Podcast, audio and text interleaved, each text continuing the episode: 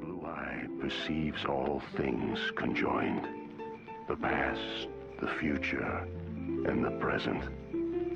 Everything flows, and all is connected. This eye is not merely seeing reality, it is touching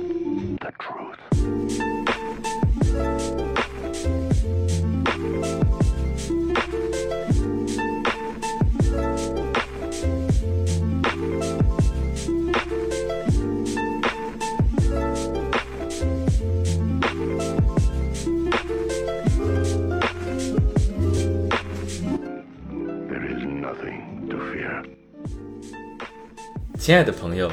您正在收听的是《吃人之爱》，这是一档专门收集文学作品中稀奇古怪的爱的音频节目。我是甘道夫。我是阿卓，就是我跟你好像是同岁的是吧？嗯，虽然看起来不太像，虽然看上去你比我大个十岁，对对对，嗯，对，这个就观感上你看上去比我大了十岁左右，但是其实我们两个是同年的。就是对于我们这一代的人来说，我们其实是没有经历过一个非常正规的，然后非常严谨的一个性教育的。就你真的可能很多时候很难想象，大家都是从哪些犄角旮旯里扒拉出一些小黄书，或者说乱七八糟的东西里面学来的一些关于性的这种初步的印象。那我们接下来先讨论一下，在我们各自的一个成长过程里面，相对来说起到了一定性启蒙这样一个作用的文学作品啊，到底是什么样的情况下，我们碰到了什么样的书吧？那从你开始啊。嗯嗯，呃，这个从我们节目的开头，大家可以听出来，我一直是一个正直纯良的少年，受不了自己了。呃，对，所以说我我其实确实小的时候就没有看过什么不该看的书，或者说所谓不该看的书。然后如果说文学作品的话，我的选择其实跟朋友们可能会比较相似。那第一本就是《挪威的森林》，因为里边对于呃主人公和绿子的关系有一些呃暗示性的描写，其实就是因为小的时候你也不太能够接受非常直接的讯息，但是他在描写的时候可能有一些若隐若现的笔触，那这些就会调动当时年少的我的这个青春的懵懂的心。那我跟你比较凑巧的事情，我其实也刚好在中学时代接触过村上春树的有涉及到性描写的一本书，但是不是《挪威的森林》，是一本叫《舞舞舞》的书，就是跳舞的舞。嗯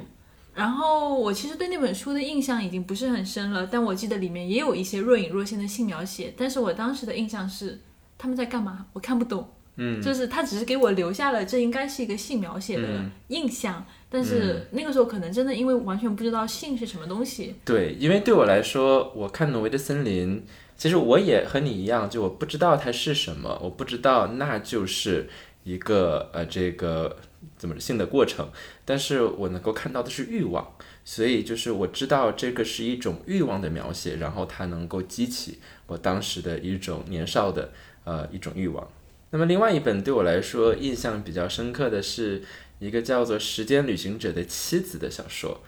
呃，这本小说本身它有的情节对我的这个影响还是蛮大的，就是当时看的东西也不多嘛，呃，但是在这个两性的方面有一个情节，我觉得特别的神奇，就是里面的主人公 Henry 他是一个时间旅行者，所以呢，呃，他在这个有一个过程当中，他就回到了过去，他在回到了过去，他看到未来的自己和未来的 Claire，就是他的妻子。正在床上酣睡，然后这个时候呢，就是他在睡着的自己的未来的自己旁边，然后跟那个酣睡了的自己的妻子做爱，然后这个过程不知道为什么就让我觉得哦特别的有趣，嗯，那我接下来要分享的一本是印象比较深的是渡边淳一的《失乐园》。那这本书我是在哪儿看到的？我其实是在我中学的图书馆里面找到的啊，一本破破烂烂的《失乐园》。因为它讲的其实是一对中年男女出轨的事情嘛，然后中间其实是有很多就是大尺度的这个两性描写嘛，但是问题是在于我们这个放在学校图书馆里的书，你看到这情节，哎，这个一到这个就你觉得会发生什么事情的时候就被撕掉了。呃，当然你也不知道这两页到底是因为人家是想撕回去自己收藏了，那也有可能是因为这个书它放在一个中学的图书馆里面，可能图书管理员出于某些特殊的原因，就把这几页处理掉了。啊，为了保护祖国的花朵，既能接触到这个世界的文学，又能不会过早的被雨被一些什么奇奇怪怪的东西所荼毒，然后可能处理掉了，那我们也不太知道。但它在那个保留的那个就是撕掉的页面的旁边的那些开头和结尾里面残余的那些两性描写，还是给我留下了一种很深刻的一个印象。嗯，这个很有意思，因为初中的时候我也看《失乐园》。但是是米尔顿的《失乐园》，这个《失乐园》对当就当时我就会看那个呃《神曲》，然后其实看不懂啊，就是然后后来就顺着顺藤摸瓜，然后找到《失乐园》，然后就是哎同样的名字啊，但是那个里边的描写就一点都没有办法激起我的欲望，而实际上是对我这个懵懂的这个心智产生剧烈冲击的一本书，其实是在我大一的时候物理课的时候。看的，你大一的时候学物理，对，就特别神奇的是，就因为那个时候我们学校在搞一个博雅教育嘛，就是我作为一个中文系的人，我大一的时候我的课表里面排满了物理课，然后排满了微积分，太好了，太好了，就是你你知道那个时候对我一个中文系的人造成了多么可怕的这种。生灵涂炭、摧枯拉朽的这种毁灭性的打击吗？如果听你这个故事的开头，好像你也没有怎么学物理。是的，是的，就是你知道我是怎么通过微积分的考试的吗？我是把我那本微积分的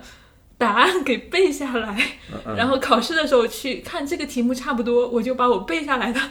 答案凭印象写了上去，才勉勉强强及格的啊！当然这个是题外话。然后我当时印象比较深的就是那个时候，我正在上那个物理课，真的是完全听不懂老师在上面说什么。我我当时跟你是相反，因为我是理科的专业嘛，然后。呃，我们当时上的，我们也要求必须有这个 liberal education，对吧？然后我学的 modern fiction，就是这个叫呃现代现代虚构文学这种。天呐，你看，你这种我们段位都不一样。对，所以 like，但是我就什么都听不懂。然后，对，所以说我就我们恰恰相反的结果，没想到，哎，我居然现在开始在讲文学的节目。对，然后我还在文学的节目里讲我曾经学物理的经历。但是，但重点不是在那里。我为什么会对那？一节物理课就是印象非常深刻，我还印象很深的是那个时候老师正在讲那个全息技术，然后我在手机翻翻到了那个欧娘的故事，然后当时真的是我之前也不太清楚这是一个什么样的小说，只是刚好就是看到有人在推荐，当时哇一下点进去真的是震撼，就真的是非常的震撼，就啊我要怎么去形容这种感觉，就讲的太不要不。嗯。是我们我们的节目可能不太适合形容，嗯，就像是物理考试摧枯拉朽的摧毁了我，就是对于一场考试的这种文科生的这种脆弱的心灵。然后我当时会觉得，对于大一的我来说。欧娘的故事也是摧枯拉朽的，打开了我对于两性关系的一个新世界。然后这个欧娘的小说，它其实作为一个情色小说，哪怕是放到现代，依然会让人觉得它尺度啊什么都是非常的大的，以至于在很长的时间里面，就是很多人他们都会认为这个故事它其实应该是一个男性作者就是操刀去写的一个。呃，色情故事，它以及包括就是这个作者他使用的笔名，就是他会刻意的让人想到这是一个就是呃尺度非常大的男性作者在写的故事。但是你其实作为读者，反正我不知道男性读者在读这种就是故事里面是什么样的感受，但是我会觉得作为一个女生，你去读这种很大尺度的情色故事里面的时候，你是会有感知的。你是会对这个故事的这个主人公他所经历的一切是有一个代入感的，很细腻的这种共情的感觉。嗯，我觉得就是其实，在一般的色情小说里面，或者说在以男性为男性的这个视角为主导的情色小说里面，你其实是不能达到这种共情的。嗯，哎，我觉得这个很有趣，而且也不是很有趣了，就是也是一个值得我们去思考的地方，就是呃，如果。一个东西，它想要能够去挑起你的欲望的话，那它需要能够跟你像你说的有这种共情。但是其实我们两个人刚刚介绍这些小说，它往往都是从一个男性作者或者是一个男性角色的视角去来写的，或者就是说，呃，如果我们去想在我们的文化史上，然后这些和性学相关的这些学者。往往也都是男性。比如说，呃，我们能够想到一些人名，比如说这种 Marquis de Sade，还有这个马索克，然后或者是说这个早期的性学家 Craft von Ebbing，呃，什么 George Bataille，然后呃，再就是像什么弗洛伊德呀，然后到后来研究这个呃性观念史福克，这些都是男性。然后，当然这些男性他们有不同的性取向，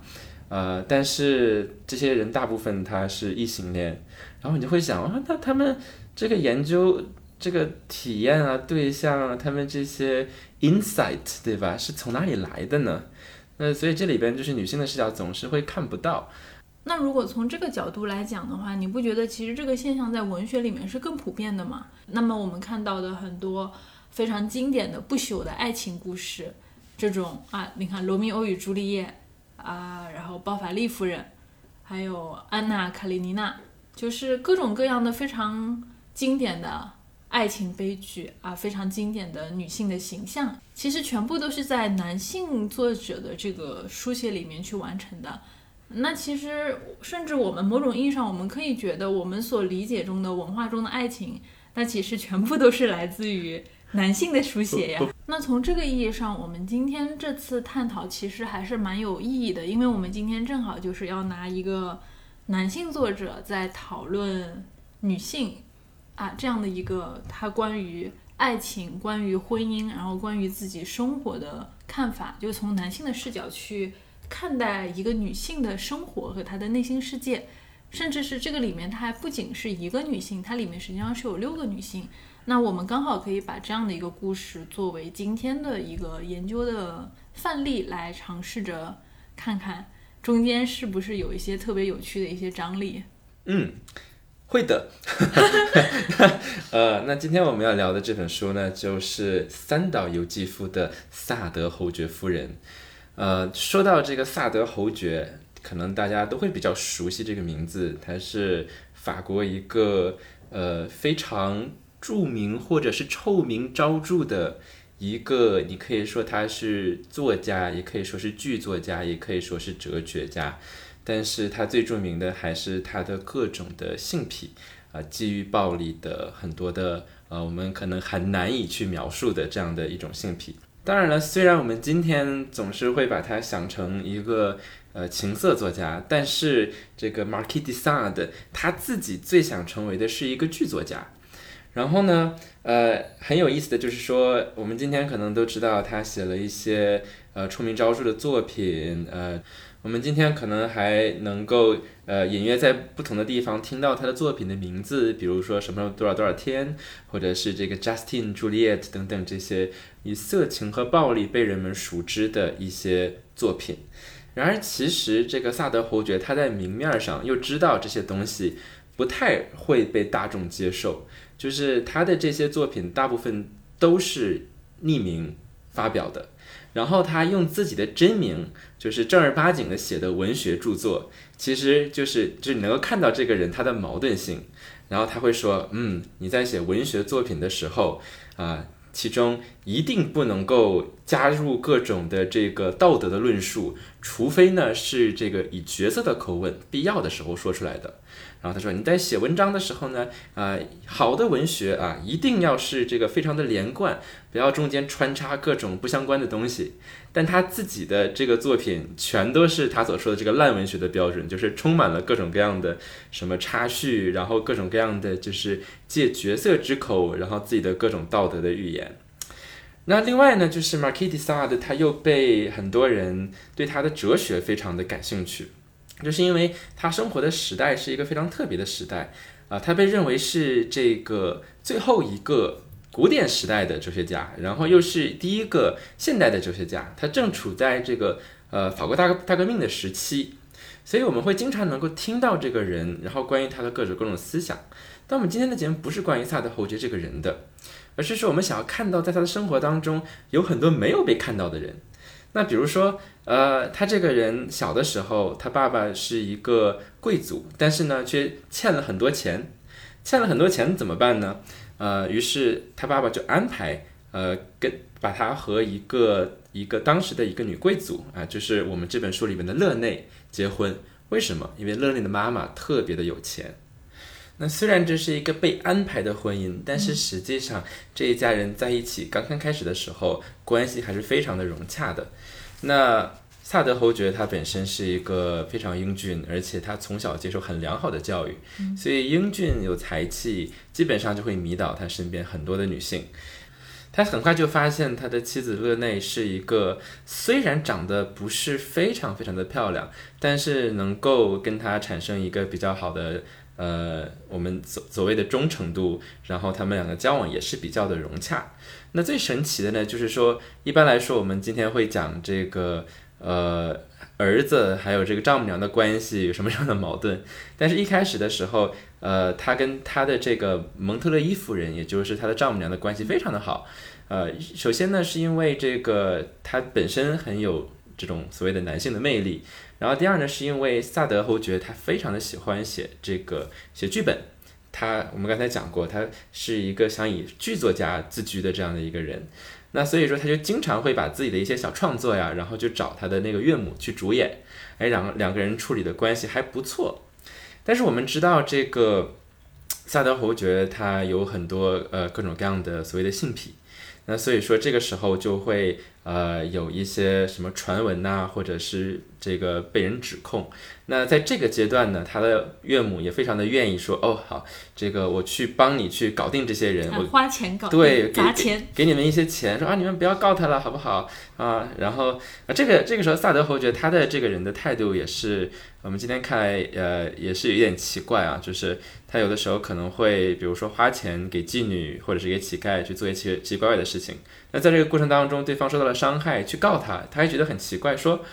你们不就是干这个的吗？我给了你的钱，然后你挣了这么多钱，难道不应该去为我服务吗？”久而久之啊，就一定会出现一些比较大的麻烦。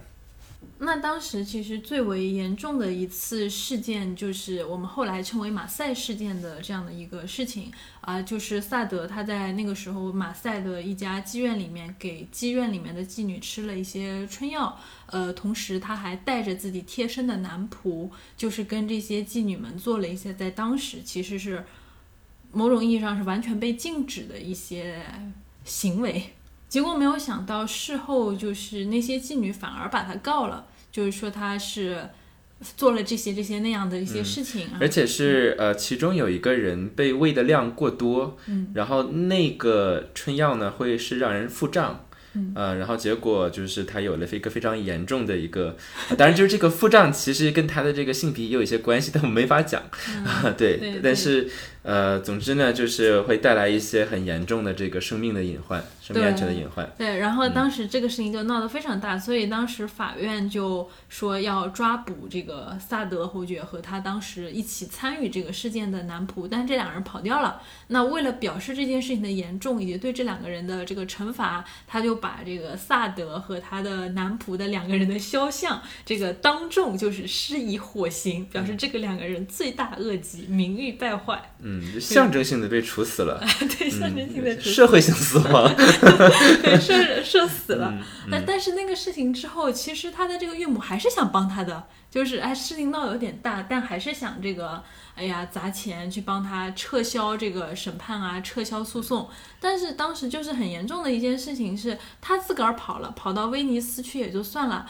把他的这个妻子的妹妹安妮也给拐跑了，就两个人一起跑到这个威尼斯去，这个私奔了，相当于是。呃，彻底惹怒了他的这个岳母，带坏了我的两个姑娘。对，两个姑娘都 都，而且这是乱伦，因为在当时其实这也是一个，就是一件在法律上是很很严重的一个事情。对，而且这里边其实还有另外一个乱伦的隐患，就是什么呢？就是因为这件事情，呃，勒内是知道的，就他的妻子是知道的，而且呃。我们有很多的这个口头的叙述啊，或者是记录说，哎，可能他们几个人都在一起，所以这里边就会有更严重的一个伦理行为、伦理的问题会发生。其实相当于也是有很多的证据是可以证明他的这一系列行为，他的妻子是有参与的，就是他的妻子可能跟他也一起进行了某些这样的行为，就也是也是有的。所以就是之后再去看萨德的人人生，其实基本上就相当于是不停的被抓蹲监狱，然后出来又又进监狱。哎，但是很，神奇的就是就说是一直在蹲监狱。嗯就是我看的资料有一个描述非常的神奇，就是说，他说他在这个期间不断的被抓，但是有很多胡迪尼式的逃脱 就是他你想抓抓不到，抓不了跑出来这样子。对对呃对，但是这个时候他的还是在监狱嗯待了很久的。对，但他丈母娘的态度已经大变了，就是本来的丈母娘说我给你花钱平事儿，现在丈母娘就想要 active，嗯快点把他对主动的说，哎呀，你给给我关起来。嗯对，把他把他关起来，那特别搞笑。那他蹲监狱的这个时机其实也特别好啊，因为一七八九年法国大革命的时候，他刚好就在巴士底狱，然后七月十四号巴士底狱被攻陷的时候，他刚好也是在那个监狱里。那那甚至就是有一个传闻说，为什么那些起义的巴黎市民他们会冲进巴士底狱，攻陷巴士底狱，就是因为那个时候萨德他在监狱里面看到哇有一群人就过来，然后从外面喊了一句说天哪，我人在里面，里面有人正在这个割喉杀人，然后你我我是要被放出去的那个人，就就他们就说是可能是因为萨德他在这个监狱里面对外面那群起义军吆喝了那么一声，然后那些人就哗啦一下冲了进去，嗯，所以 但但这个是小道消息啊，哎小道消息嗯小道消息，很很可能是假的。呃，不过呢，就是我们倒也不能会觉得说萨德因为这个事情很幸运，因为他其实那个时候已经在监狱里边，就是已经被关了差不多快十年了。嗯。然后呢，他的这个被关进监狱这件事情，是因为呃，当时把他判到监狱里的这一伙人，他们是可以说不给他 trial，就是不去裁决，然后不去上法庭，直接给他关到监狱里边，并且刑期不确定，这个事情非常可怕。就是你忽然失去了自由，但是你并不知道自己什么时候能够重见天日，所以这个其实对萨德侯爵当时的心理的状态的影响是非常可怕的，而且他其实没有什么别的朋友，在他的生活当中，除了在他的这个呃几个仆人之外，跟他一起啊做游戏的这几个仆 仆人之外，就是他生活里边没有什么其他的男性。然后呢，他的朋友很多是在他看来是这种所谓的在哲学或者在文学上交流的人，但他们不会来监狱里来看他。所以在这个过程当中，他唯一和外界的联系就是他的妻子勒内，而他的妻子在这十几年当中就是非常的所谓的忠诚，就是啊年复一年，日复一日，他一直去看看望萨德。我们今天就看到萨德侯爵所有的这些作品，很多他的这个创作，基本上呃所有的这些我们今天饱受争议的作品，几乎全都是在他监狱里边完成的。那他怎么完成这些作品？你要知道，这些作品，他们不仅仅是他的想象，里边充满了，就借着他的人物的这种口吻，充满了他的各种政治上面哲学的一个呃大段的叙述和观点。所以这个时候，我们今天写论文，知道你需要什么？需要 citation，你的这个需要参考资料，参考资料从哪里来？全都是他妻子给他送的。所以那个时候。就是我们今天每个人都记得萨德，但是其实如果没有勒内的话，萨德我觉得他什么都完不成，就是因为他每次去看这个这个迪萨德的时候，他都要给他说啊，这个我我这你你你那次跟我要的什么什么书给你带来了，然后但是问题呢就是说，呃，萨德侯爵他又他的精神状态又非常的不好。然后甚至就会产生一些这种 paranoid，就很妄想，就是因为他没有别的信息的来源，所以有一段时间你会看到，就是他跟妻子的通信里边，他就会觉得说，嗯，我的释放的日期已经确定了，为什么你们这些人还不告诉我？所以就是他就会这种非常颐指气使的去指使他的妻子，同时呢，就是。那他有的时候，他的生活除了创作，还有些别的需求。因为我们知道他是一个性欲非常非常非常高的人，所以这个勒内还需要给他带好吃的，还需要给他带春药，还需要给他就是按照他的要求做小玩具，啊，来满足他的各种各样的需求。所以在这个时候，我们也可以看到，就是其实萨德他就像一个小孩一样，他把自己所有的需求全都抛给了自己的妻子。然后呢，要求他无条件的服从。那如果他做不好，他还会发脾气，然后说啊，你怎么没没按我的要求给我带来那个呃我的那个所谓的 vanilla 呢？啊，这里边有一些历史我们就不讲了。当然，这一段呃经历其实对他的创作也有一些影响，就是呃 d e s a d 他在写作的时候会有很多的这种文字的游戏，他他的创作其实充满了幽默感。那那有的人认为，其实就跟他跟他妻子书信有关系，就是因为这个他所有的书信都要通过他的妻子，但同时呢，在这些信到他的妻子手之前呢，又要被监狱检查，看有没有什么这个不合格的事情啊。如果有的话，那你就寄不出去，你要就被删掉。所以他就养成了一个习惯，就是写作充满了暗语，然后他经常去骂人，然后骂人有各种各样奇怪的暗语去骂人。啊，所以说就是呃，总之在这个时候，这十几年的时间里边，就他的妻子勒内就成为了一个像是他的一种和外部世界的连接，但是又是一种很卑微的角色。那其实很奇怪的一点就是，那巴士底狱攻陷之后，很快萨德也借由这个契机重新获得了自由。那对于他的妻子来说，其实这是一个。应该是个好消息，就她等了这么久的丈夫终于要出狱了。可是这个时候，就是热尼她做了一个非常出乎所有人意料的一个决定。她在她丈夫即将出狱的这个时候，她去了修道院，结束了跟她丈夫的这个婚姻关系。那萨德他出狱之后去修道院找这个乐尼，乐尼也再也不见他了，就很奇怪的一个转折。前面那么漫长的这个监狱的生涯，完完全全这样子死心塌地的帮助着她的丈夫的人生和事业，但是好像在一切都结束，马上就要苦尽甘来的这样的一个时间的节点，她却态度大变，几乎是这种一百八十度的转折，然后结束了这段婚姻关系，主动结束了这段婚姻关系。所以这个谜题就被我们今天这本书的作者三岛由纪夫注意到了，就是一个人对一个人这样的热爱，这样的忠诚，然后呃，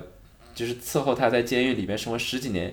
那我们会想，这肯定是因为为了跟他重逢吧？结果他拒绝那个重逢，这是为什么？那就是我们今天要谈的这个剧本《萨德侯爵夫人》试图探讨的一个问题。那《萨德侯爵夫人》它其实是一个剧本，就三幕。那这个剧本非常特别的地方是在于，它里面一共只有六个女性角色，就是萨德这个人他是从来没有出现过的。那我们其实是通过这六个女性角色，尤其是里面的这个萨德侯爵夫人她的一个视角啊，来看一下这个萨德到底是一个什么样的情况，然后以及就是。萨德侯爵夫人她自己的一个内心的情感转变。那这个剧本其实非常薄，我们手上拿到的这个本子其实是一页这个出版文化公司他们新出的一套文库版的三岛由纪夫的这样的一个作品。那萨德侯爵夫人这本其实拿在手上就巴掌大。就大概这样的一个内容，然后除了它的全部登场人物全部都是女性之外，它非常特别的地方是这这个剧它只有台词，然后没有一个伴奏的音乐，也没有其他的一个音效，而且它的整个就是舞台的背景是没有换过的，就是整幕剧演完，它的整个舞台的这个呃背景就是都是没有任何的一个转场或者说这样的一个。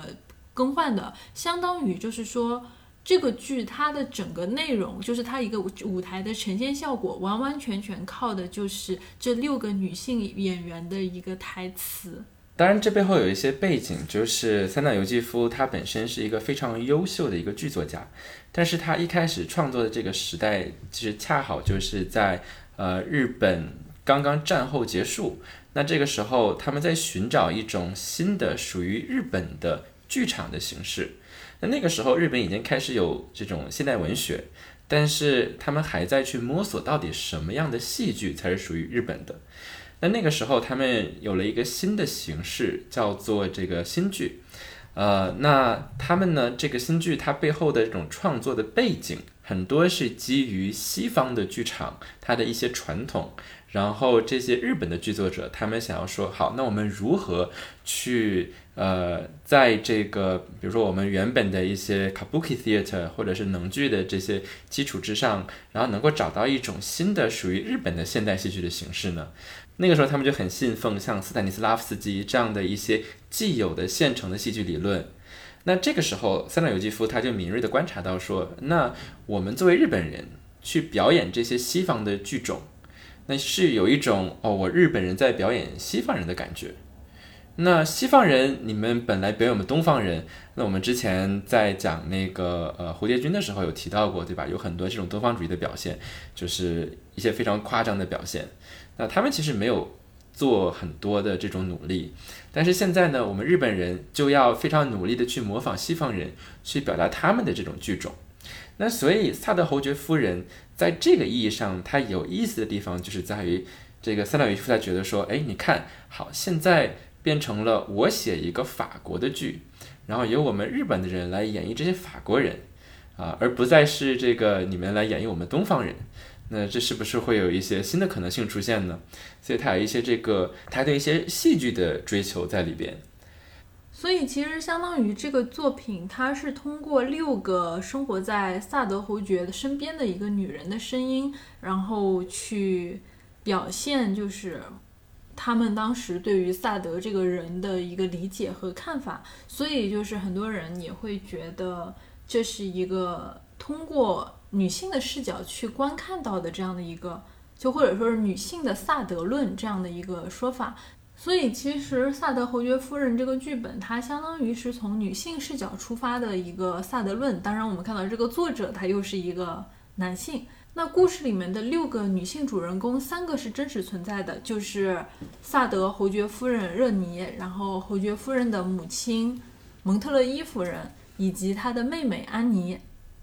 还有另外三个是虚构出来的一个人物啊，其中一位是圣丰伯爵夫人，然后还有一位是西米阿娜夫人，以及一位他们家的萨德侯爵家的女仆夏洛特。然后这六个女性，她们都是有非常明确的一个象征意义的，就像是萨德侯爵夫人代表的就是贞淑，也就是对于丈夫的一个忠诚和这种贤淑这样的一个形象，而他的母亲蒙特勒伊夫人代代表的是当时社会的这样的一个法理，这样的一个嗯道德。那萨德夫人的妹妹安妮所代表的就是一个年轻女性的一个天真，还有放纵；而另外三个虚构的女性，圣丰夫人代表的是肉欲，西米阿娜夫人代表的是神性。那他们家的女佣夏洛特代表的就是人民啊群众这样的一个视角。那么我们可以看到这几个角色的设置，它其实分别扮演。他其实分别扮演了当时社会上的几种不同的角色，还有不同的权力的位置。那这个其实我觉得他跟呃这个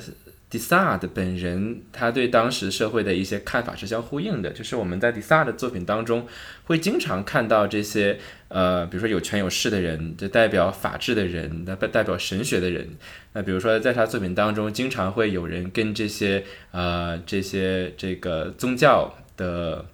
应该叫神父啊，然后去对话，然后最后发现这些人啊，他们根本就不信神，然后他们被他说服了，最后就回到了肉欲这样子，然后或者是一些处在于官位的人，那所以说那个时候可以看到，在萨德的作品当中，他反映了很多社会上的当权者他们的一种堕落，还有呃腐化。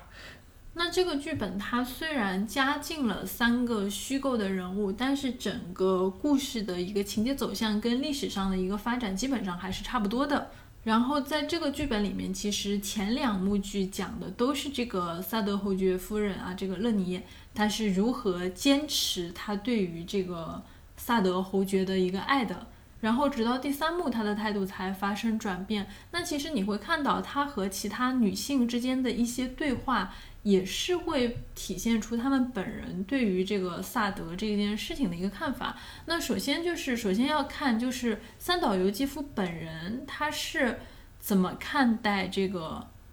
萨德侯爵的。就是说，在三岛由纪夫心里，萨德侯爵到底是一个怎么样的人？因为这个其实是也是跟这个三岛由纪夫他创造萨德侯爵夫人有关系。就是他这个故事的灵感其实是来自于。当时日本另外一位非常重要的一个文学家叫做色泽龙彦的一个作品叫做啊萨德侯爵的一生。那色泽龙彦他其实也是当时就是跟三岛由纪夫同时代的那个呃一个非常重要的一个文学家。那他非常重要的一个贡献就是他给当时的日本引进了几乎他翻译了当时萨德的几乎所有的作品，呃，然后也这个包括像什么巴塔耶啊一类的，就是反正就是法国文学那一挂就比较这个情色的那那一批，就是有有这种色情标签的这一批作家啊、哲学家、思想家被他引进到了日本。那实际上在这个色泽龙彦他在翻译。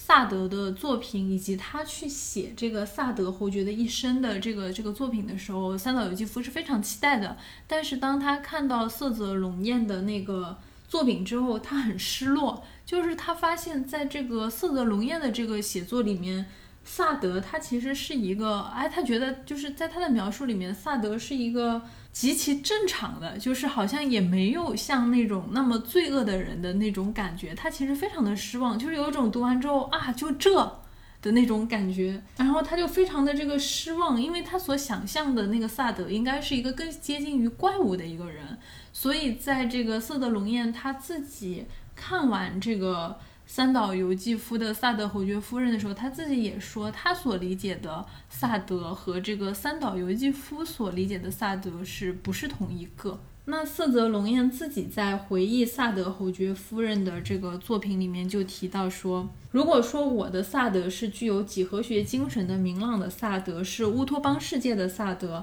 那么三岛式的萨德则是陶醉于官能性的阴暗的萨德，是成为众神的黄昏的萨德。我们的理解方式略有不同，或者这样说更正确。我们各自在按照对自己便利的方式理解它，所以其实，在三岛由纪夫这里，就是他是把这个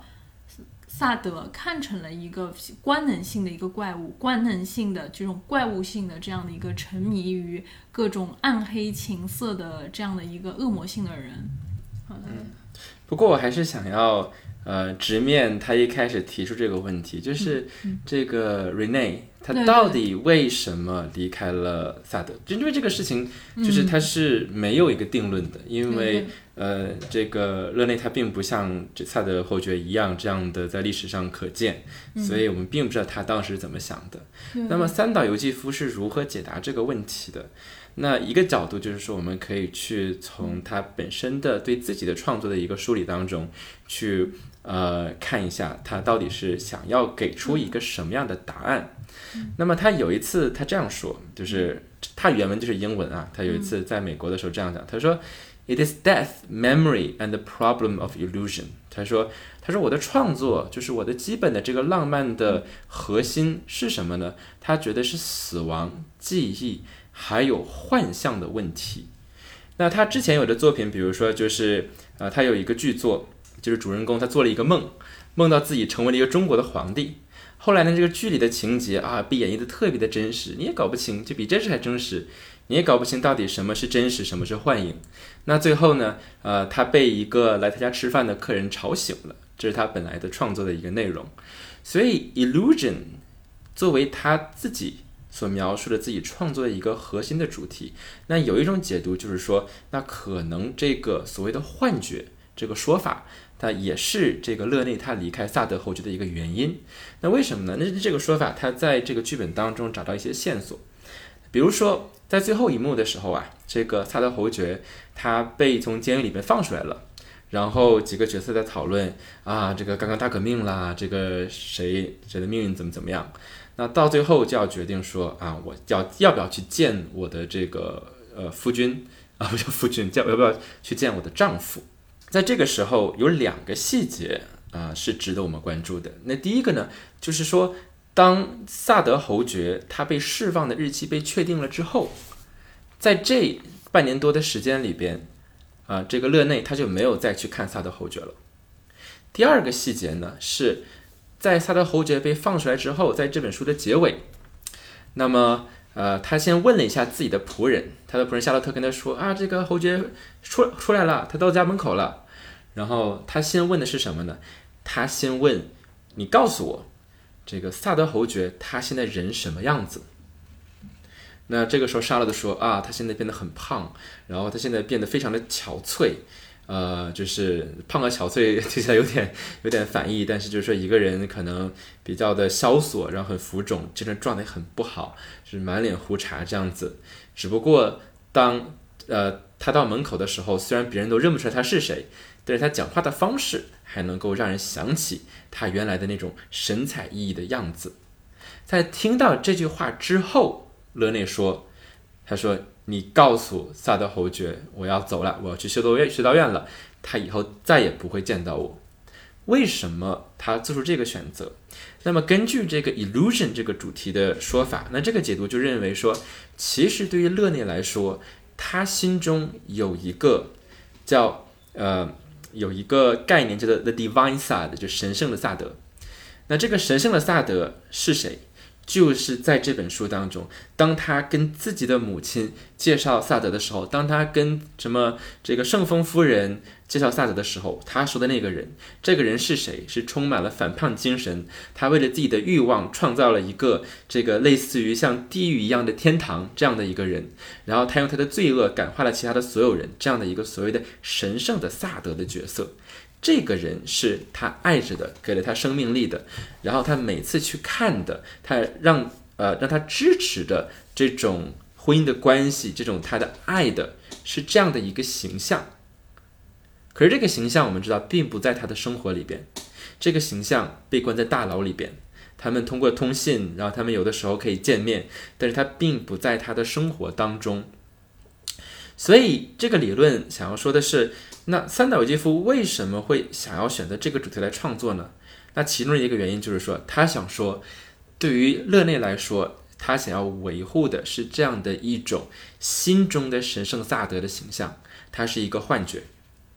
如果他见到了这个被现实摧残的放出来之后的这个萨德本人，如果他回到了他的生活当中，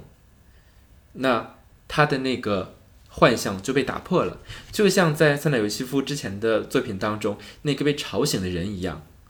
所以说，这就是为什么勒内他在他被放出来之后，啊，这个日期确定，他就不再去看他了。那第二就是他为什么先问了一下夏洛特这个人看起来什么样子，他才做出的决定，说，嗯，我确定不要再见到他了，因为之前他可能是说，那他最后这个决定，嗯，根据这个解读是在这个时候。去做出来的。那还有另外一个讲法，就是为什么三岛由纪夫要写这本书？那我们知道这个呃，这个作者他本身是一个呃处于日本右翼思想的一个作家。三岛由纪夫他的奶奶是非常著名的贵族，他从从小接受的就是这种武士道精神的教育。在这个日本战败的那一年，他二十岁，就是说当日本。战败，然后被美国接管，然后被迫接受这样的一个新的民主的思想的时候，放弃他原本的这种天皇为中心的理念的时候，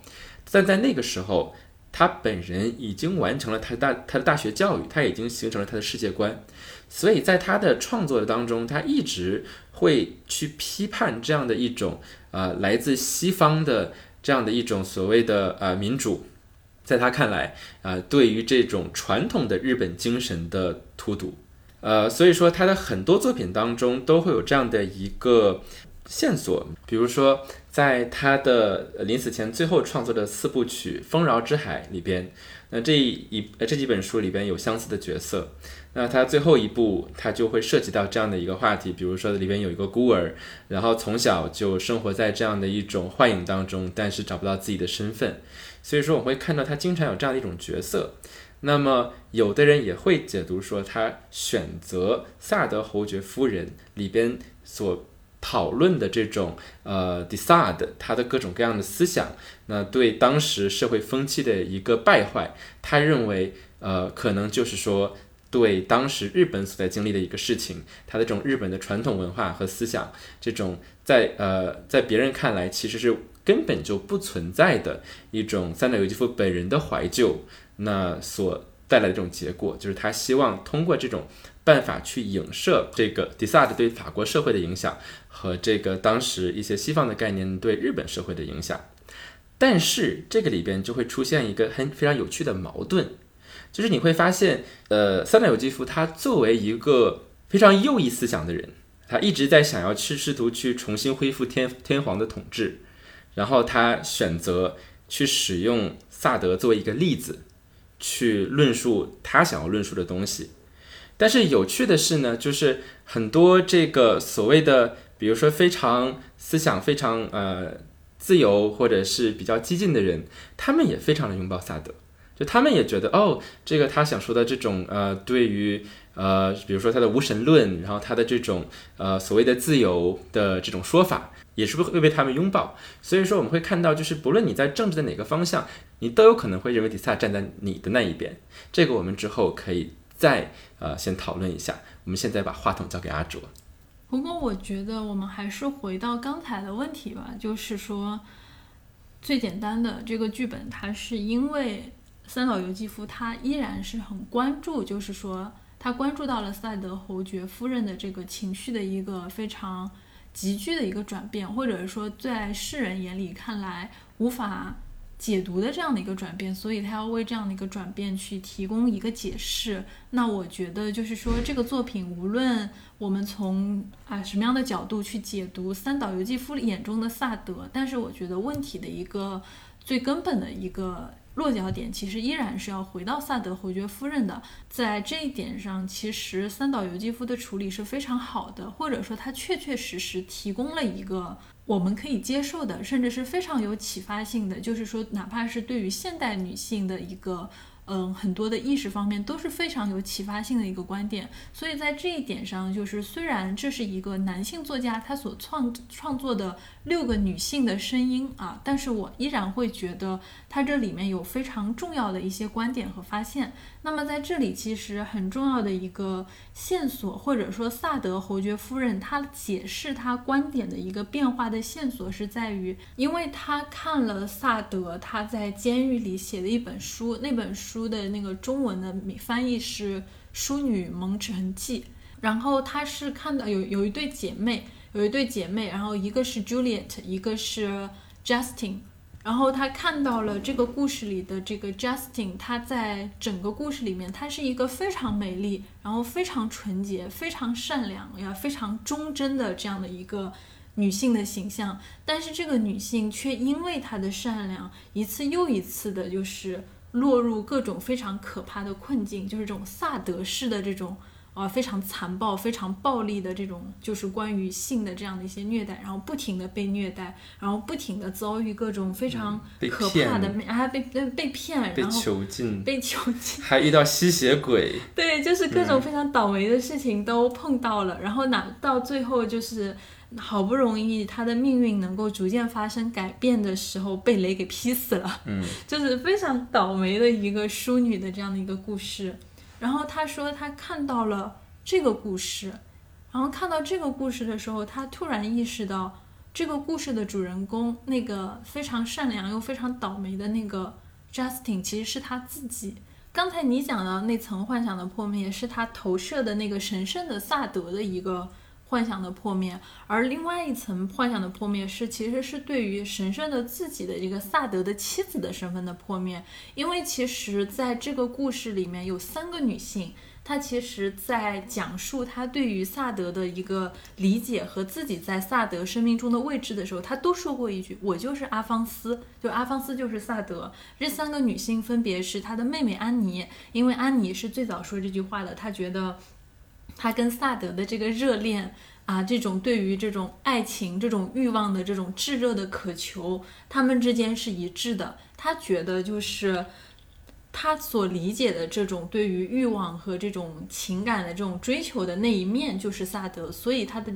妹妹安妮说：“我就是萨德。”而那位那个圣风夫人，她其实是在故事的很后面，因为一开始她也是很看不上萨德的，但是她自己是个非常纵欲的人。那么在故事的后面，她其实跟萨德也发生了一些关系，然后参与到了萨德的那些非常。荒淫的那些就是性的一些游戏里面，然后在这个过程里面体验到了非常强烈的快感，所以他被萨德征服了。所以他认为，就是在他的这个视野里，在他的这个理解里面，这种对于官能性的这种极度的纵欲和追求，还有享乐，就是萨德。那么在这一点上，他就是阿方斯。他说我就是萨德。而第三位一直在强调，就是说。我就是阿方斯，也就是萨萨德的人，就是这个热尼，因为他觉得他自己对于萨德的这个忠诚，他对于这个萨德的爱，能够作为一种某种像是阶梯性的东西，成为就是一种啊神圣性的一个事情。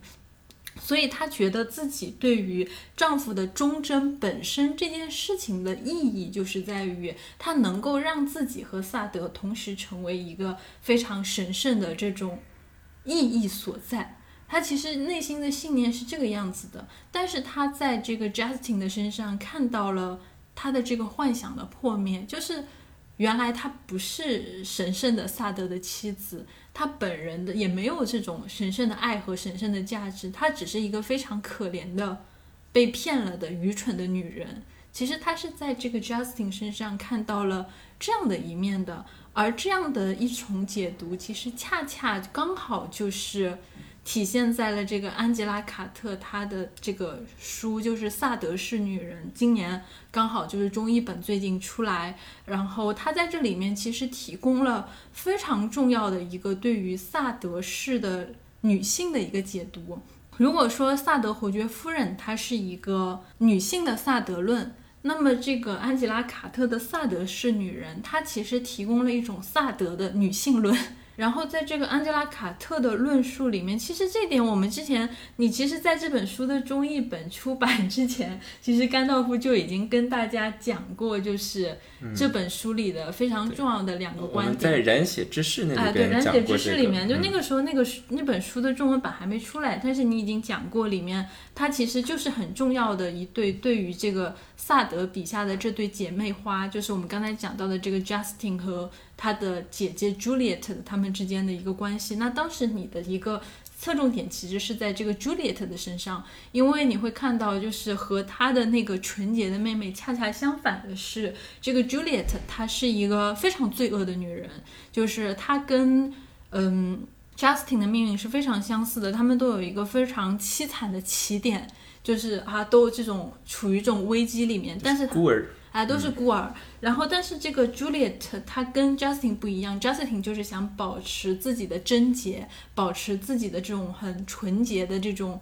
美好的品质。虽然他一直被凌辱，一直被受伤害，一直身体受到侵犯，但是他是认为，只要我的内心。不受到情欲的污染，只要我的内心始终保持着对于这种坚贞的这种信念的，对于这种性的这种排斥和冷淡，那么我就依然是能够。保持在一个纯洁的状态里面的，但是这个 Juliet 她不一样，她非常果断的，就是投入了这种纵欲的这种生活里面去，她非常的享受，就是说和这种男性之间的这种情欲的游戏，然后她很快的在这种情欲的游戏里面能够掌握主导的地位，然后把男人都当成她的工具人，还有还有女性，对，就是她周围。我们今天可以看那些酷儿解读，甚至就是因为呃，朱丽叶还有一个女朋友。对对对，某种意义上，她成为了这种情感游戏背后的这种权力关系的一个主导者。她通过她成为一个纵欲的一个形象，通过去掌握这种两性权力关系的一个游戏规则，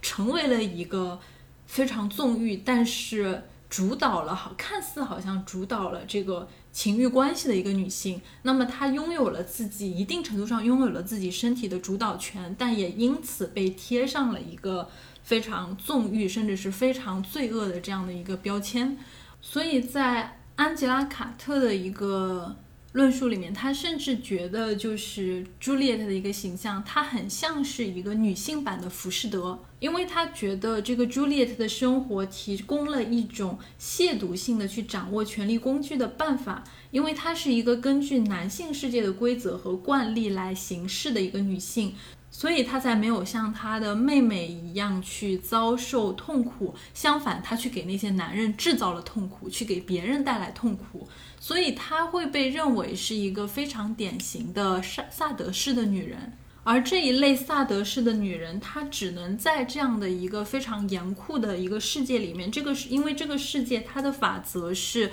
受到神、然后君主制以及律法统治的这样一个世界里面，她只能通过颠覆自己受到社会约制约的这样的一个角色，去实现对于她自己既有的这种悲剧女性的悲剧生活的一种突破。那么，这是她对于这个 Juliet 这样的一面的一个故事的解读。那更多的其实还可以再去听一下我们染血知识的那一期节目，但是今天其实这更有意义的事情是在于安吉拉·卡特她对于这个 Justin 的这这一面的一个贞洁的一个女人的一个解读，因为在她看来，就是在所有人的这个眼里，就是觉得好像这个。Justin 的命运，他就像是约伯一样，就是那个约圣经里面那个约伯记一样。他明明是个好人，但是他不断的受苦，不断的受难，不断的遭受各种各样的厄运。到底是什么样的原因去造成了这样的一个人这样的命运，以及要如何去评价这样的女性她所遭遇的这种生活呢？那其实和我们所期待的这种，我们对于这种善良又纯洁的女性遭受厄运的这种命运的同情的这种期待，就我们期待她会被同情的这种想法，恰恰相反。其实安吉拉·卡特她强烈的某种意义上，她是强烈的批判了，就是我们所塑造出来的。Justin 的对于这一类女性的一个期待，他认为 Justin 他其实标志着一种利己主义女性受虐狂的开端，因为在这样的一个女性身上，你会看到她所谓的善良，其实并不是一种就是真正意义上的善良，或者说说的直白一点，真正的善良应该是一种你有能力去作恶。但是你不去作恶，这才是一种善良。真正的爱好和平，其实是一种你可能有力、有能力去发动战争，去进行一种暴力的行为，但你不去做，所以这是一种你是一个爱好和平的人。那如果你只是一个说爱好和平，但是你。你其实也没有能力，就是说去去侵犯别人。那你的爱好和平，本质上只是一种懦弱。安吉拉·卡特看来，就是 Justin 的这种善良，它其实本质上就是一种道德上的一种麻木，因为他的这种善良其实是一种。不作为和冷漠，他认为自己对于这种忠贞的，首先第一个，他把这个他的这种忠贞定义为他的一个对于这种性和这种享乐的一种禁欲主义的体现。然后他认为，当他处于一种禁欲的状态，他可以用他的这种忍耐和这种忠贞的品格。作为一种某种意义上，作为一种筹码，去换取一种好像是美德的一种回馈。当他去面临一种外部世界的恶的时候，他只要保持他的忠贞和善良，保持他的这种忍耐，他就可以由此去获得，去他去证明自己的这种善良和真诚的价值。但是实际的情况是，他的这种。忠贞和善良成为了一种恶的帮凶，成为了一种就是对于这个外部世界的一个恶的这种扩张的某种意义上一种鼓励。他越是忠诚和善良，他越要受到侵犯和这种伤害。这其实是一个互相这种某种意义上是一种互相联系起来的一个事情。嗯，我记得我们上一次讲到的时候，就是呃，我觉得就他的口吻还是蛮 harsh 的，就好像是说。那如果你是选择做这样的一种角色，那你可能就是在这个系统共谋，那你处在了一个受害者的位置上。这里边其实也有一些，我们刚刚讲到说，其实还是呃要免不了去谈论一下迪萨的，因为它的阴影一直在我们的讨论当中。呃，其实我们刚才讲到这个 Justin 和 Julia 这个故事，这背后本身就能够看出，就他的历史能够看出迪萨的他的观念的。呃，一些想法在里边。就这边会有一个很好笑的事情啊，就是我们知道 d e s a d 他这个作品是很难出版的，你出版了之后要被啊核查，然后要匿名出版，那怎么办呢？就是你你看这个 Justin 这个故事啊，这么好的一个姑娘一直在被欺负啊，好惨啊，好惨啊！然后那那你这个其实这个故事出来有对吧？就有违道德道德风化。所以你会发现，这个书它有三个版本，而在前两个版本的结局是什么？就前面发生这么多事儿，一个好的姑娘一直在做好事儿，一直在被人欺负，而且很神奇的就是说，就她就像一个像一个肉包一样，呃，心像沙包一样，就是你会发现她身上的伤啊，很快就好，就是他随时都准备好去受下一次的伤，就被别人欺负了，然后哎，下一个厄运又到来了，厄运完之后很快就好了，就这样的事情啊，就是这样的一种我们今天就非常有施虐狂式的一个叙事，它怎么出版呢？就是这个前两个版本。它的最后一段话都是，就是这两本书，它其实呢是以这个呃他的这个妹妹 Justin 就偶然，他最后太惨了，太倒霉了，要被杀头了。嗯，然后他哎杀头的路上正好碰到了朱丽叶他姐姐，那这个时候给他讲啊，我这两年发生什么事情，然后这么一个故事，一个对话的一个形式。那这两个这两个版本，头两个版本的结尾都是嗯，所有的人被朱莉的这一生感化。然后这个朱莉的说啊，我之前实在是太差了。那她和她的这个男朋友最后也过上了一个正义的生活。那朱丽叶自己，然后也成为了一个正直的人。然后朱莉的爱人。也在政府机构当中呢找到了一个比较好的位置，然后最后这个书有个立意啊，记得吗？萨德自己说，好的故事是没有这种这个强制植入的寓意的。那他自己的书里面就是啊，你会发现什么？这个最后还是一个人的道德和正直让他走上了幸福的生活。觉得前面写了那么多乱七八糟的东西，最后加上这么这么一句话，等到这本书的最后一个版本出现的时候。发生了几个重要的转变，就是前两个版本其实都是第一人称叙事，因为是 Justin 在跟 Julie 在讲自己的故事，所以因为但是 Justin 他是一个他是一个呃就所谓的 like 很有贞洁的人，他他看到这些可怕的行为，但他不能用这种很粗俗的话去讲。那对于 d e s a d 来说，这是他挣钱的一个东西，虽然他写的书从来没有给他挣很多钱。到了第三个，对。第三个版本他就豁出去了，豁出去了，然后就把最后一段直接改，就是嗯，直接让他被雷劈死。然后就是我我也我也我也不试图通过审查了，那我就直接让他被雷劈死，放弃治疗。对，而且一个重要的转变就是他从第一人称变成了第三人称视角。所以其实 Juliet 这个形象，呃，他其实有一些可圈可点的地方，就是他虽然。他的命运很惨，但他是一个会思考，他跟很多人有这种哲学的畸变，在这个书中，他是一个呃有思想、有主体性的，虽然他很被动，但是他你能够看到他的选择这样的一个角色。到了第三个版本，完全就变了，就他彻底变成一个被观看的人，第三人称视角，然后在他身上发生了各种的恶行就被一个非常具象化的这个情节去描写。所以，我我我为什么要讲这个？就是呃，我们之前谈到，就是你会发现你在政治的不同的角度，你都可以会发现，哎，迪萨的是一个他说的有些话，呃，我听着很舒服，我我觉得，哎，这是一个很不错的人。但是这些碎片化的对于这个迪萨的这个人他的认识，我觉得是很危险的，因为我觉得我们还是要相对完整的去看待他到底是怎么。去塑造自己的哲学观、世界观的，不然的话，我我们很可能看到这些会觉得，哎，是不是 Angela Carter 就觉得说 d e s a d 是一个什么女性主义的先驱？绝对不是。对他也没有这样。对他绝对不是这样说的。他其实只是觉得，在这个意义上，就是他去正面去迎击这个萨德的理论，是在于他认为萨德的东西就是让他很真实。因为其实它是一种作为一种充满色情这种情色这种情节的这种内容，它非常的真实，甚至非常的残酷。它把这种两性关系之间强势方和弱势方，或者说这种权力的这种关系，彻彻底底的展现给你看了。它其实让你看到的就是掌握权力的那一方，他是如此的残酷，而这个被迫害的那一方，他真的就是非常的凄惨和弱势。这也是其实他一开始就说过，就是说同样作为。情色的作品，那那个萨德的作品，他被禁了，因为其实他说一个情色的作品，它其实一个很大的作用就是唤起人的这种性欲，给人一种情感上的这种满足感。那在这个意义上，其实情色作品它是可以在某种虽然不登大雅之堂，但是它是可以流通的，因为它确实满足了很多人的这个情感和这个荷尔蒙的这个需求嘛。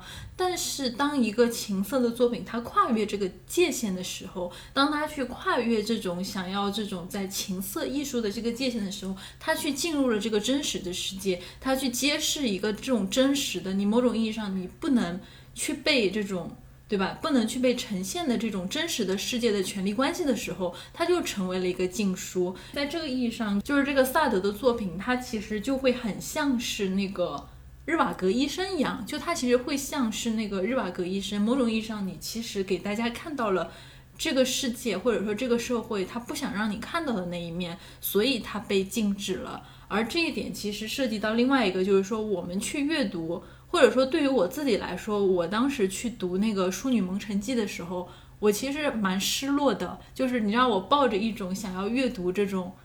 情色作品的这种心潮澎湃的心情去翻阅它，你会很失望。就是在这个过程里面，你不会在这种就是很重口、很大尺度的作品里面感受到一种就是啊情欲的翻涌，然后对于你内心的这种抚慰，你只是觉得。跟着主人公一样，感觉到痛苦、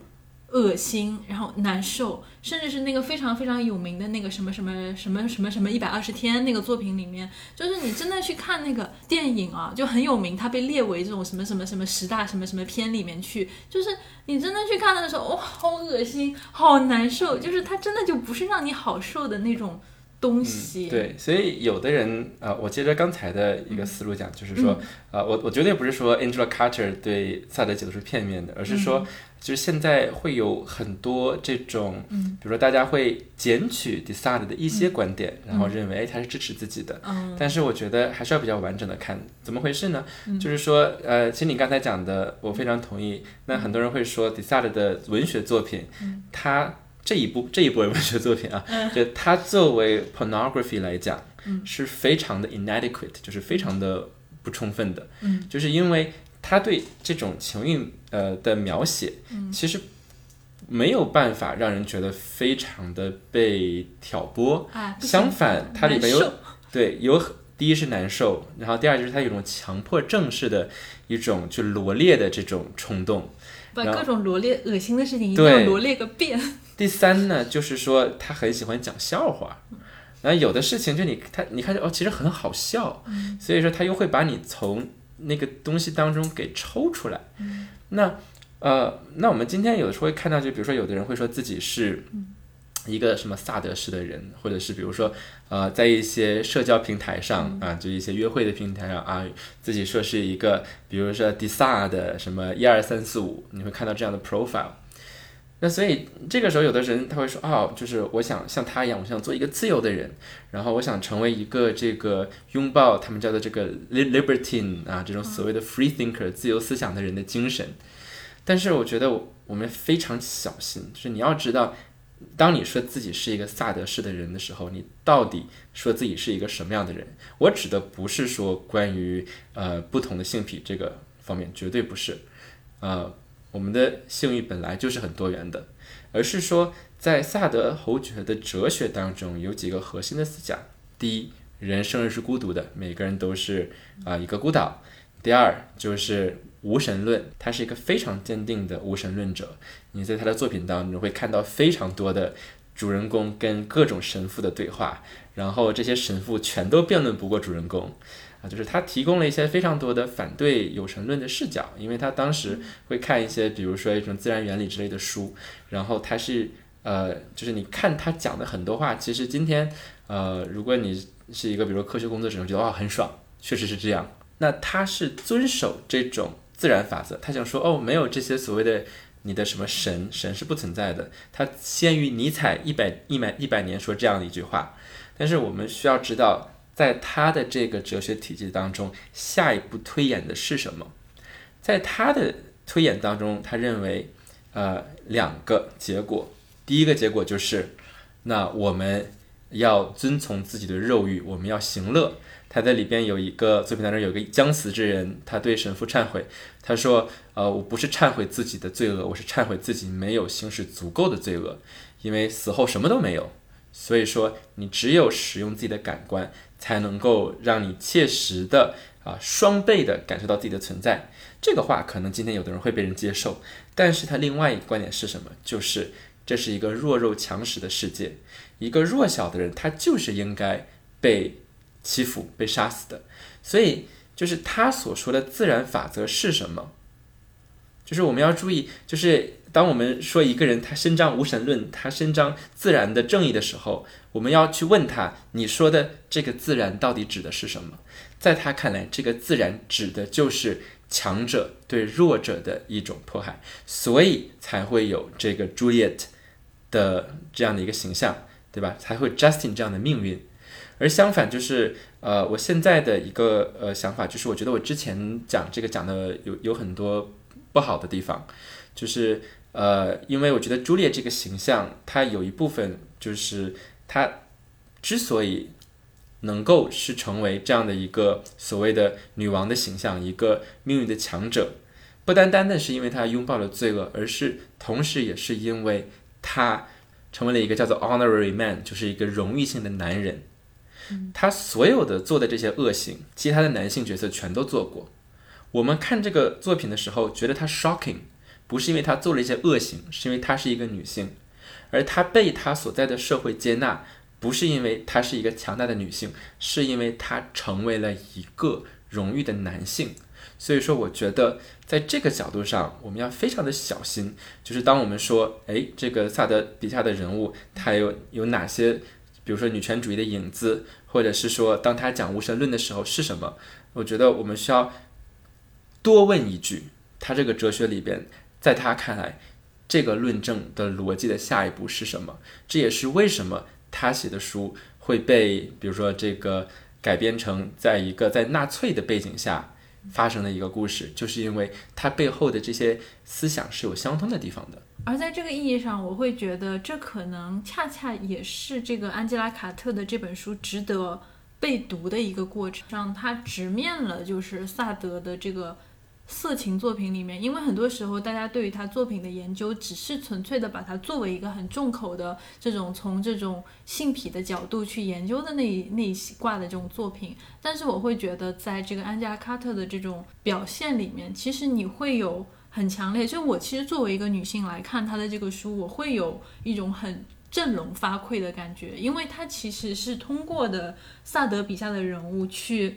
从文化研究的角度重新去解构了我们的这个文化视野里面，她如何去建构女性的身份，甚至是你自己在不知不觉中，你自己对于你的。这种身份，你对于你自己的情欲，然后你对于你自己在社会上的一个位置，全方位的一个解构，然后其实恰好就是我会觉得这也是把萨德侯爵夫人和这个安吉拉卡特的这个故事放在一起的一个很重要的意义，就是当萨德侯爵夫人她改变自己想法的那一个瞬间，就是因为她看到了《淑女蒙尘记》的这本书，她在这个 Justin 的身上，在这个非常。真书的女性的身上，她看到了自己的影子。她曾经以为的自己能够通过对于丈夫的忠贞，对于这种爱情的坚守，能够换来的这种所谓的通往神圣的这种意义，在 Justin 的这个形象上土崩瓦解了。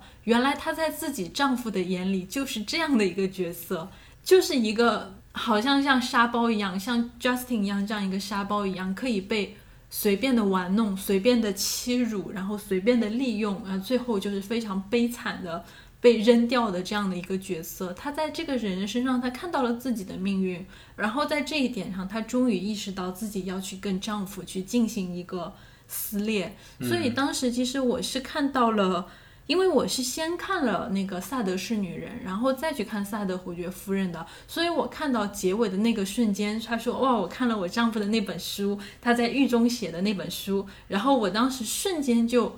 get 到了，就是为什么他那一瞬间，他其实相当于就是好像是在婚姻的这种关系里面突然清醒了的这样的一个瞬间，就觉得哎，特别能够理解他当时那种。就你忽然知道了你在对方的眼里是什么。哦，好难，好痛苦，就是这种感觉，真的好痛苦。就是所以我会觉得他其实，在人生的这个节点做出那样的一种决定。其实也很真实，所以我会觉得这是三岛由纪夫他在这一点上处理的非常好的一点。因为其实，在剧本里面他没有说太多，在剧本里面他只是说他看到了丈夫的那本书，然后他看到了这个形象，然后在这个形象上看到了他自己。其实三岛由纪夫就说了这么几句话，这个故事就结束了。就如果你只看这个剧本，你可能还看不明白。但是真的，你加上那个萨德。萨德是女人之后，你就明白原来是这样。然后你你会在这里面，我会真的觉得三岛由纪夫的这个结尾，他对于这个事情的解读，真的从一个女性的角度来说啊，就是先不说他自己这种可能更大的一个角度，他对萨德的接受和理解，纯粹的就是说他对于这个事情的那个节点，萨德侯爵夫人做出的那个决定，我觉得他这个解读真的太好了。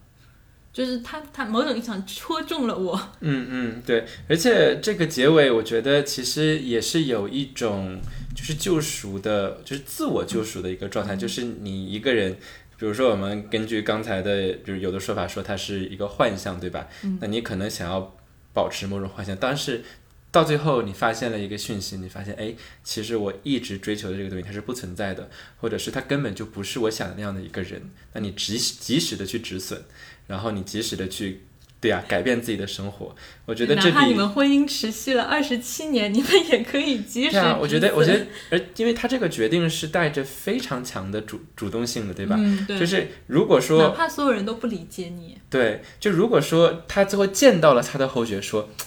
你怎么变成了这个损样？然后，然后他再决定说我不要你了。这和我先说，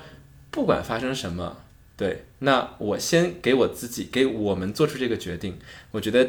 这个选择它的这种呃 gravity，就它的这种意义，绝对不是一个力量级的。对，嗯，所以我们今天这个节目叫《萨德侯爵夫人》，其实也是关于这个 Angela Carter 这本《Sadian Woman》，萨德是女人。因为真的，我其实还是真的还是很想安利这本书，就是觉得。太震撼了，嗯，就是我自己作为一个女性，就是从头到尾去看一遍《萨德是女人》的时候，我觉得太震撼了。然后在看这本书的时候，我会在想这本书怎么到现在才出版？因为其实你如果看过这本书之后，你重新再去看那个安吉拉·卡特的之前呢，我们看到他写的一些童话作品，你会更明白他为什么会这样去写那些童话，就是他为什么要用这种写法去。重新塑造他笔下的男性和女性，其实看完这本书之后是会有一个非常鲜明的这种理解的。嗯，而且同时我觉得他也这两本书放在一起也可以。帮助我们去看到，就是那些在历史这些名人背后没有被看见的那些人。像我们刚才讲到的，就是迪萨的，他的生活，他真的就像一个婴儿一样，巨婴。对呀，他什么都要，他什么都没有，因为所以如果他也不会感到感激，对吧？那所以说他如果没有要是没有得到满足，他就会怪人家。但是其实，在他的生活当中，他身边的人全都是女性。这些思想，我们今天看到各种各样的内容，他的创作也都得益于这样的一些经验。所以说，我觉得能够去重重塑这些经验，找到新的角度，然后让这些没有被看见的女性被看见，是一个很重要的事情。那我一直想要去找这个关于历史上的萨德侯爵夫人的到底怎么样的故事，但是我找到的全都是迪萨的他的传记，然后全都是几句带过去啊，对，就是提到哎这个时候哎因为有他的这个夫人，他能够怎么怎么样，但最后内容还是他的内容怎么怎么样，但他没有。以及很多的猜测都是聚焦于他的妻子到底参与了多少他的那些。各种各样乱七八糟的这种活动，就他的妻子在他的这些活动里面扮演了什么样的角色，就是其实都是在这样的一个一个声音里面，所以以及包括就是萨德侯爵夫人这个戏剧，它由六个女性的声音去组成，未必不是说对于萨德的这种人生的一种反讽，就是作为主角的你其实从未出场，然后你周围全部都是由各种各样的女性去诉说你的存在，但最后留下的其实只有你自己的。萨德这个名字，周围的女性存在的、不存在的，都是淹没无声的。嗯，而且男性是很多男性应该是很怕被女性诉说的。嗯，OK，好的，非常感谢大家来听我们这一期的《吃人之爱》，我们下期再见。好，下期再见。